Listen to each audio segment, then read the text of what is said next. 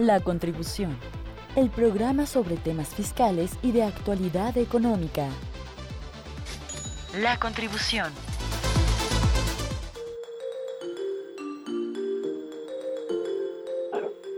Buenas tardes, yo soy Marcos Castillo Medina, maestro en impuestos, y los saludo con gusto en esta tarde de jueves. Si hace falta decirlo, estamos en La Contribución, un programa de actualidad en temas fiscales y tributarios, en donde nuestra principal labor es decirte cómo es que te afectan los impuestos y cambios fiscales. Y vaya que tendremos muchos cambios fiscales el día de ayer, en 2021, pero no quiero ser un spoiler, ya tendremos varios programas donde invitados eh, platicarán aquí sobre cómo nos van a ir afectando estas nuevas modificaciones para 2021. Este programa se transmite todos los jueves a la una de la tarde a través del 94.5 de FM en la ciudad de Aguascalientes. Y también nos puedes escuchar a través de Radio UAA MX y ahora también el podcast que está en la plataforma Spotify. Nos encuentras como la contribución Radio UAA. Y esta Radio Universidad, a quien agradezco, aprovecho para agradecer que haga posible la realización de este programa y por supuesto que nos incluya en su programación. El día de hoy vamos a hablar de la contabilidad para efectos fiscales.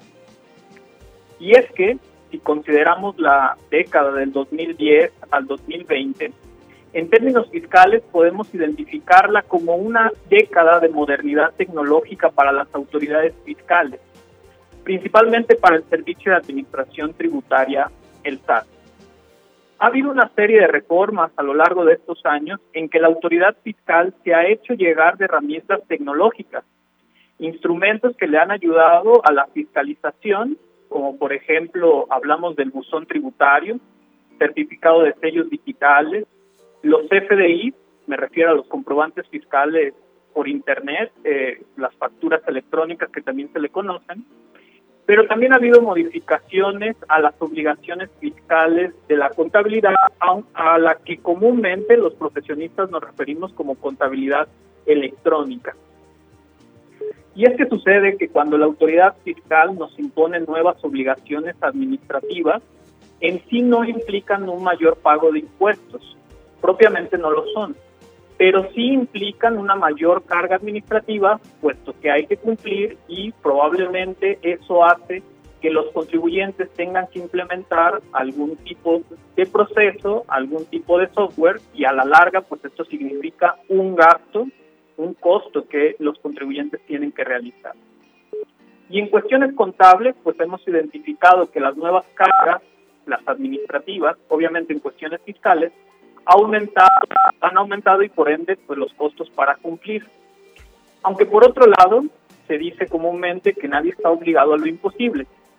Y es que, según datos de la empresa Primer, es una empresa que ha encontrado, mexicana, una empresa mexicana que ha encontrado su nicho de mercado en el tratamiento de la información fiscal, ellos, ellos corroboran que nueve de cada diez personas físicas, contribuyentes personas físicas, llegan a cometer errores en, sus procesos fiscales.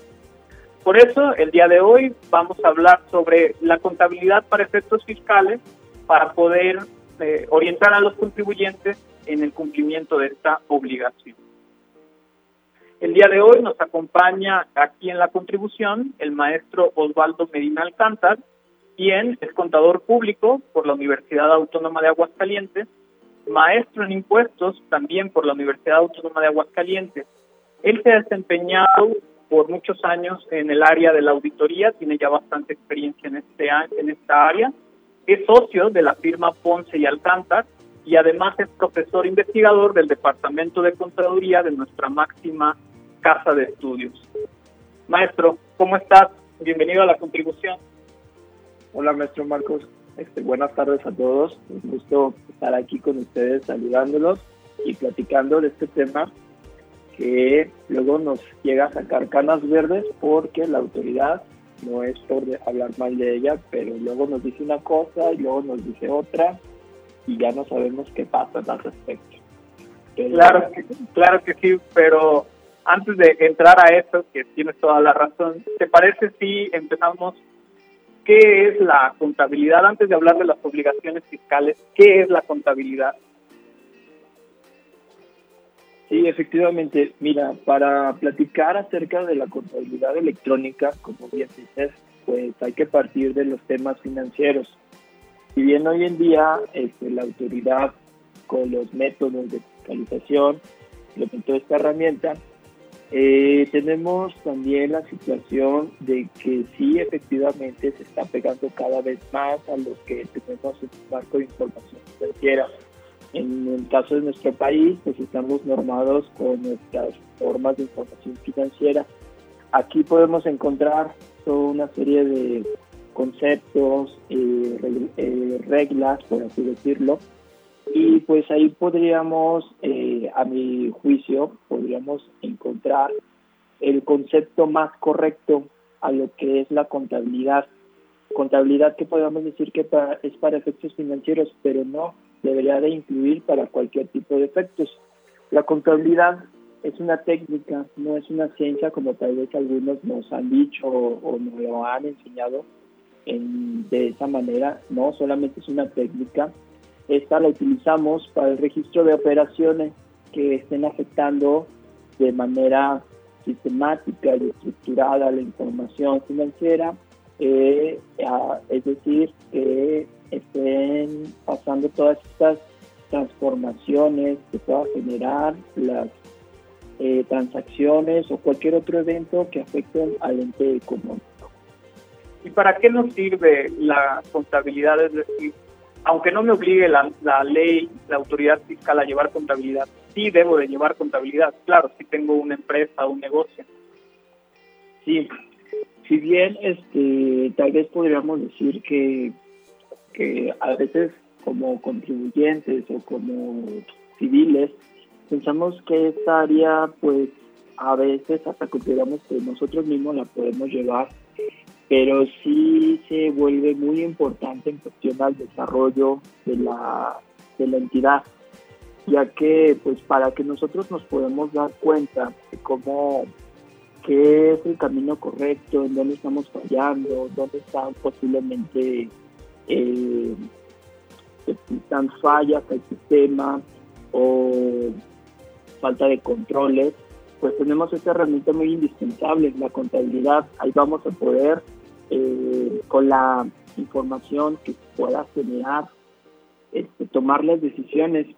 Existen muchos tipos de usuarios y la información financiera debe de abarcar las necesidades generales de los mismos.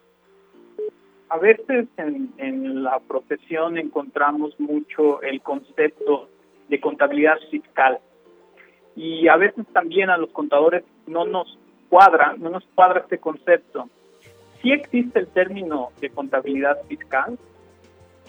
No, no, como tal no tenemos un concepto de contabilidad fiscal y yo también podría decir que si lo existiera estaría incorrecto porque como mencionaba anteriormente pues tenemos nuestras normas de información financiera.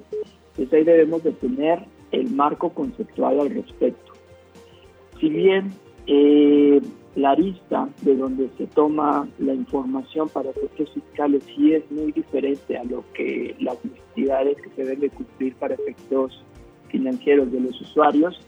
Eh, nada más encontramos en el Código Fiscal de la Federación lo que integra una contabilidad para efectos fiscales. Esto, este, como en muchas de las disposiciones que nos encontramos, pues no nos dan definiciones, pero nos ayuda a interpretar lo que la autoridad hacendaria va a considerar que es contabilidad para ellos. Entonces, no tenemos un concepto como tal, pero sí nos eh, explica con una serie de requisitos que se va a contemplar una contabilidad, digamos, bien hecha para ellos. ¿sí? Para que también ellos como usuarios de la información de los entes económicos ellos puedan ahí este, echar mano de esa información y pues hacer sus procesos administrativos. Entonces hablaríamos que la contabilidad es la misma y que la autoridad fiscal termina siendo un usuario de la, de la contabilidad, que entendemos contabilidad financiera. eh, y que nos impone obligaciones para, para que ellos puedan efectuar la revisión, que al final de cuentas yo creo que eso es lo que le interesa a la autoridad como usuario. Eh, todos, todos fiscalmente tenemos que llevar contabilidad, me refiero, ¿hay excepciones fiscalmente? Eh, sí, sí tenemos excepciones, digamos, eh, atendiendo al derecho tributario, pues sí, en primera instancia todos estamos obligados a, llevar contabilidad para efectos fiscales, pero luego empezamos a, bueno, la autoridad empieza a discernir qué entes pudieran estar eximidos o cuáles tienen facilidades para su cumplimiento. Entonces, nada más para, eh, eh, antes de platicar en ese aspecto, eh, comentar de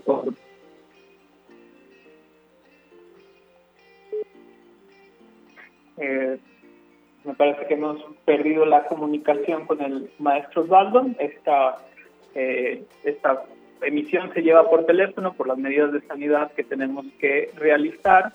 Entonces eh, intentaremos recuperar la información. Mientras vamos a un corte institucional, estamos en la contribución hablando de contabilidad para efectos fiscales.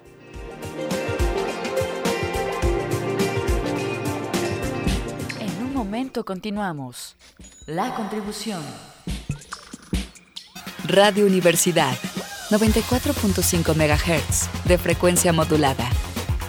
Proyección de la voz universitaria. Universidad Autónoma de Aguascalientes presenta Conmemorando a nuestros muertos 2020. Un festival orientado al rescate de las tradiciones mexicanas. Jueves 29 de octubre, 19 horas. Concierto con Son de la Huerta. Viernes 30, 12 horas. Resultado del concurso de talentos universitarios Calaveras Literarias. Sábado 31, 19 horas. Viva Aguascalientes. Danza, teatro, música y canto. Domingo 1 de noviembre, 19 horas. Exhibición en línea y resultados del concurso Talentos Universitarios Vistiendo a la Muerte. Y lunes 2 de noviembre, 12 horas. Exhibición en línea y resultados del concurso de Altares de Muertos 2020. Además, no te pierdas ese mismo día Calacas, Circo Contemporáneo, a las 19 horas. Del 29 de octubre al 2 de noviembre, no te pierdas estos eventos en el Facebook de Difusión Cultural del Museo Nacional de la Muerte. Y en la página de Filming Latino. Conmemorando a nuestros muertos 2020. Radio Universidad. Proyección de la voz universitaria. La Universidad Autónoma de Aguascalientes presenta Festival Emergencia podrás disfrutar a ocho bandas el 23 y 24 de octubre, en punto de las 17 horas. Viernes 23, Neon Shades, Palais, Soltar, Hombre Árbol. Sábado 24, Alamor, Nativo, Char, Amber. No te lo pierdas por Radio Universidad 94.5 FM. Usted escucha Radio Universidad. Proyección de la voz universitaria. Ya estamos de vuelta. La contribución.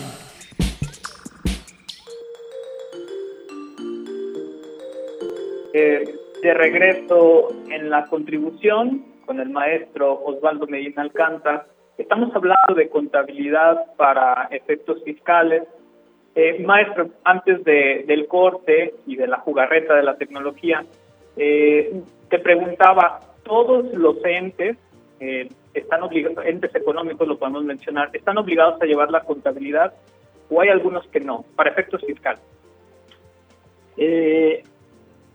para efectos fiscales tenemos a, por ejemplo, entidades, el gobierno ellos no estarían obligados a llevar la contabilidad electrónica.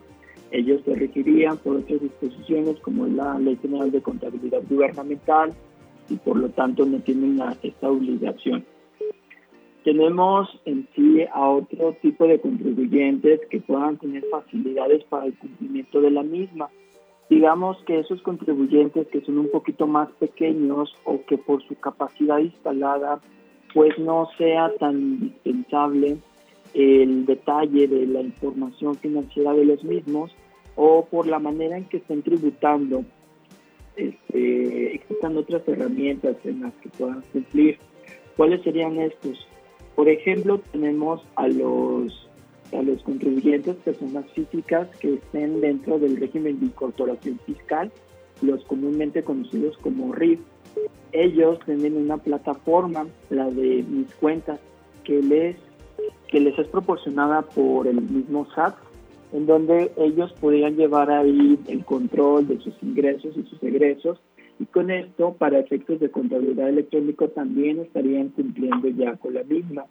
Tenemos también otro tipo de personas físicas, como puede ser eh, las de actividad empresarial y profesional, que si sus ingresos son menores a 2 millones, pueden optar también por aplicar la aplicación de mis cuentas, o si no, también eh, existe otra plataforma proporcionada por la autoridad, que es la de mi contabilidad, que parece ser la misma, pero no es así.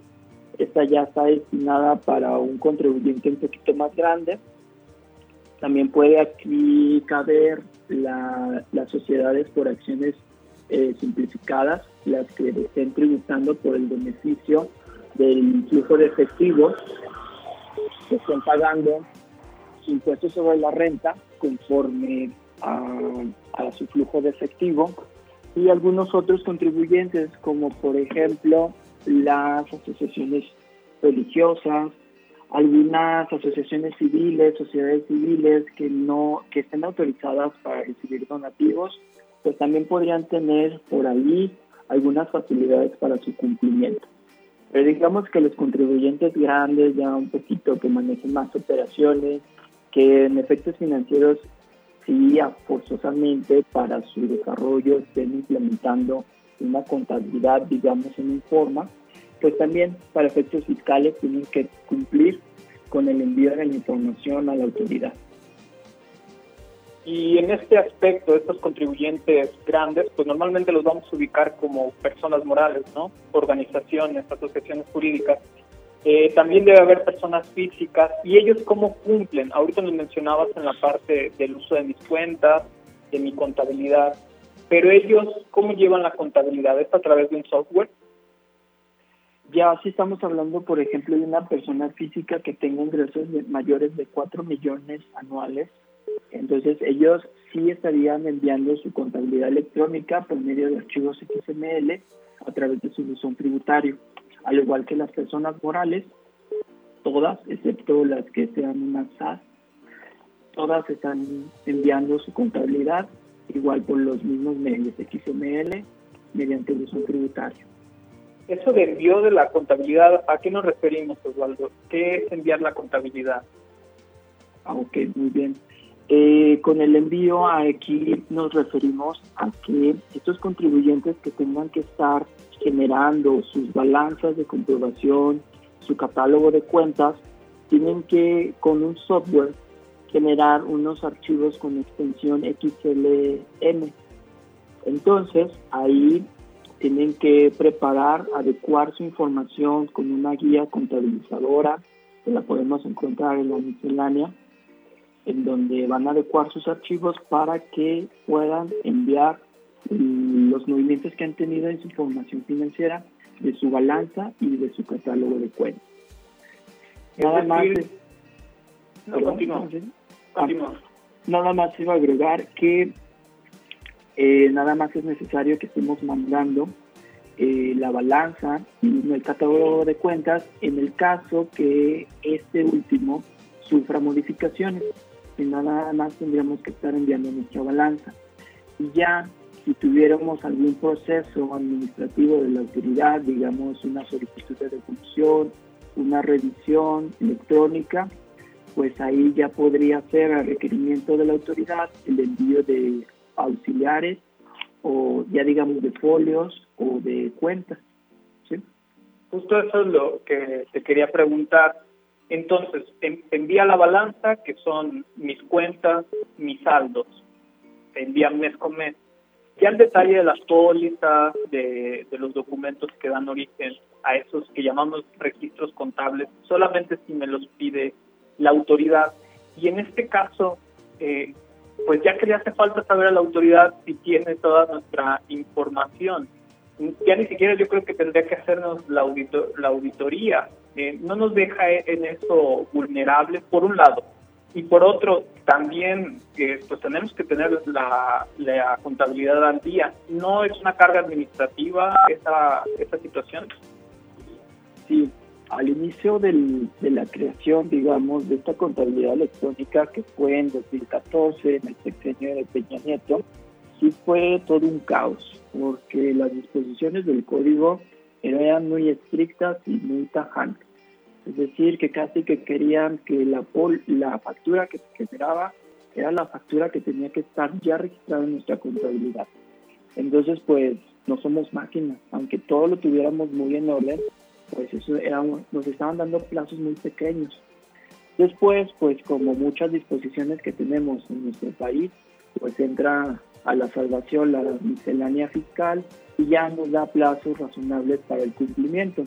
De manera general, te puedo platicar que el envío de estos archivos sería, eh, digamos, para personas morales el tercer día del segundo mes posterior al que pertenezca la información. Es decir, para poner un ejemplo y ponerlo más gráfico, si quisiéramos enviar la balanza de enero del 2020, tendríamos como límite, en plazo general, el día 3 de marzo del mismo 2020. Y para las personas físicas tendríamos dos días más, sería hasta el 5 de marzo del 2020.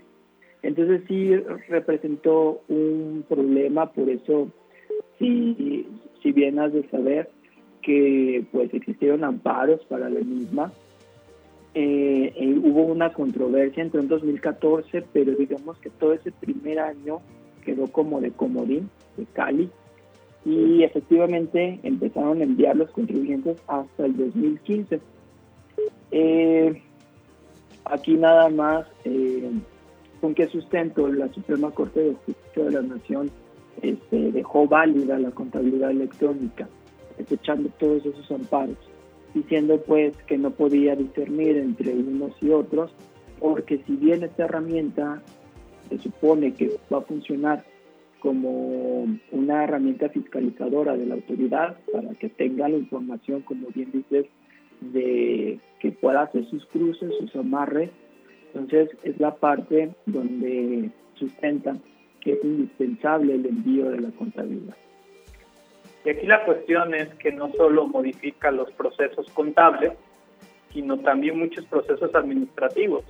Me imagino empresas con sus gestiones de cobro, aprobaciones de pago, ¿no? Sistemas que manejen financieramente de créditos y cobranzas. ¿Y qué pasa si no puedo cumplir? ¿Qué pasa si no cumplo? Eh, ¿Nos hacemos acreedor a alguna sanción? Sí, este, como tal, la verdad, te puedo decir a mi experiencia, he encontrado pocas ocasiones o tal vez nulas las situaciones en donde ha habido multas al respecto. Pero si no estuviéramos cumpliendo, nos haríamos acreedores de una serie de, de multas, sanciones, dependiendo de la infracción, no envío, el no cumplimiento correcto de, de los registros, y así una serie de, de infracciones que se podrían llegar a cometer. Pero si nos podríamos hacer, en pocas palabras, para no tanto en el tema, nos podríamos hacer acreedores ahí una multita por parte de la autoridad. Y el hecho de que tenga la autoridad, la contabilidad, bueno, las balanzas, la información de nuestras cuentas, etcétera, nuestros saldos, no exime que pueda ir al domicilio a revisar los, los papeles, ¿no? Todos esos documentos que antes del corte nos decías que podían integrar la contabilidad. Es decir, sí nos pueden ir a nuestro domicilio a revisar la contabilidad, ¿cierto? Sí, como tal todavía tenemos algunos ejercicios que pudimos haber hecho en papel y todavía están dentro de las facultades de revisión de la autoridad. Se supone que con esta contabilidad electrónica se trata de ya eliminar ese tipo de procesos, pero pues todavía podríamos ahí estar batallando con el visitador en nuestra autoridad, en nuestra entidad. Lo que yo platico acerca de este tema es que tal vez en verlo como un problema más, sí que tratemos de generar la información correcta para en vez de que sea más trabajo para el contribuyente que tal vez en un largo plazo o un mediano plazo sea una simplificación de los procesos, tengamos una reducción de problemas en cuestión de revisiones de la autoridad. Que con la información que ya le estemos mandando ya sea suficiente para discernir esas dudas y que podamos salir adelante sin problemas. Maestro, pues se nos está acabando el tiempo. De verdad, muchas gracias por estar aquí con nosotros. Esperamos que nos visites en una próxima emisión y que nos platiques de otras novedades, novedades fiscales. Si alguien quiere más información al respecto, ¿dónde puede contactarte? Este, pues un gusto, Marco, para este, estar con ustedes. Se nos pasó el tiempo muy rápido. Eh, si gustan, este, nos pueden contactar en, el correo contadores-pa arroba o a nuestro teléfono 449-260-5248. Pueden seguir en nuestras redes sociales y para cualquier cosa, pues seguimos a sus órdenes. Muchísimas gracias, Osvaldo. Y pues también agradezco a Ale de los Ríos, que nos apoya en que este programa sea posible. Eh, su amigo Marcos Castillo Medina les agradece el favor de que nos escuche. Nos saludamos el próximo jueves 29 de octubre, casi Día de Brujas, que vamos a hablar de algo que da mucho miedo, la cancelación de los sellos digitales. Nos vemos, hasta la próxima.